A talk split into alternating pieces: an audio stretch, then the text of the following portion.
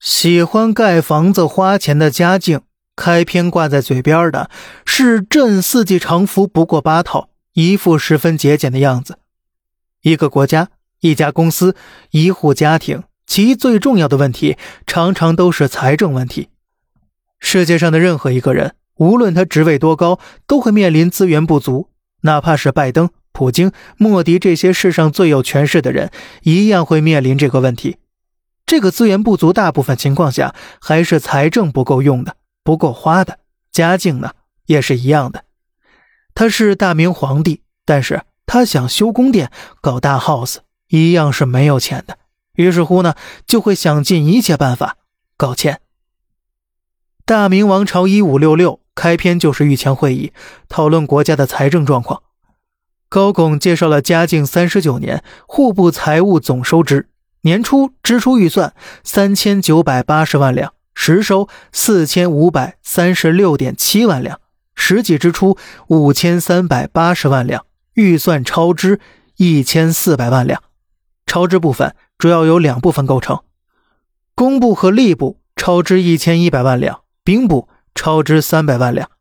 而这一千四百万两的超支，看起来是工部、吏部、兵部划出去的，可是啊。很多都是跟嘉靖这一个人有关系的。兵部超支三百万两，有十艘大船为修宫殿运木料，还有二十艘大船运丝绸、瓷器、茶叶。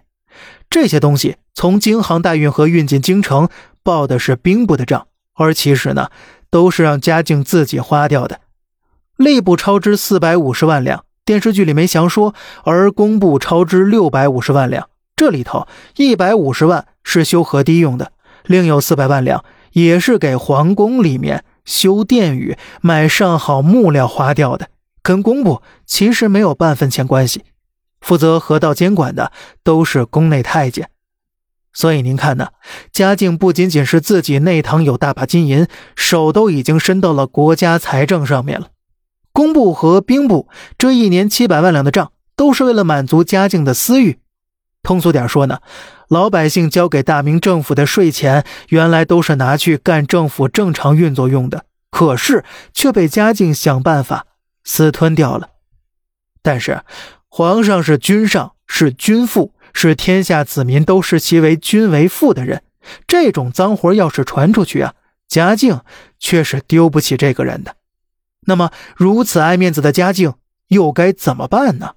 咱们下期呀，接着聊。好了，这里是小胖侃大山，每天早上七点与您分享一些这世上发生的事儿。观点来自网络，咱们下期再见，拜拜。